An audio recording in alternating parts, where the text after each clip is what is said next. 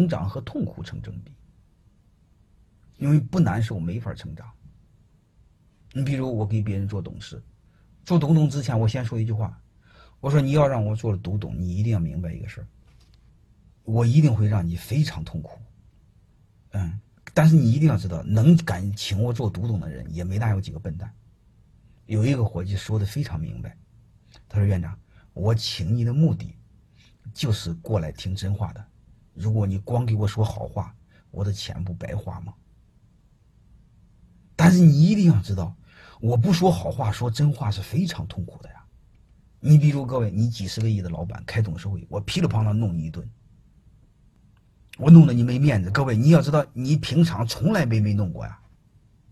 你平常在企业里边，是个人都拍你马屁，你都不知道姓什么了，谁敢弄你？但是你会发现，他们多数都请我，基本上半道没有换的，一弄十来年，一弄十来年。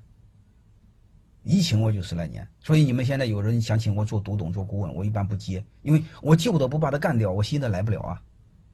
我有一个印象非常深刻的一个故事，因为开董事会一般都是年底，大冬天，嗯，到中午他才请我吃饭，这个吃饭的时候，董事长浑身是汗，我的学生啊，有有有的把衣服外套往桌那一放，啊，那时候相对放松了嘛，对吧？开完会了。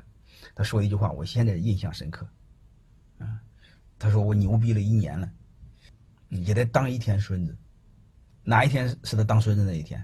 开董事会那一天，因为多数是我的学生，你说我对我的学生，我哪功夫拍你马屁呢？他妈的真话我都说不完，我说假话吗？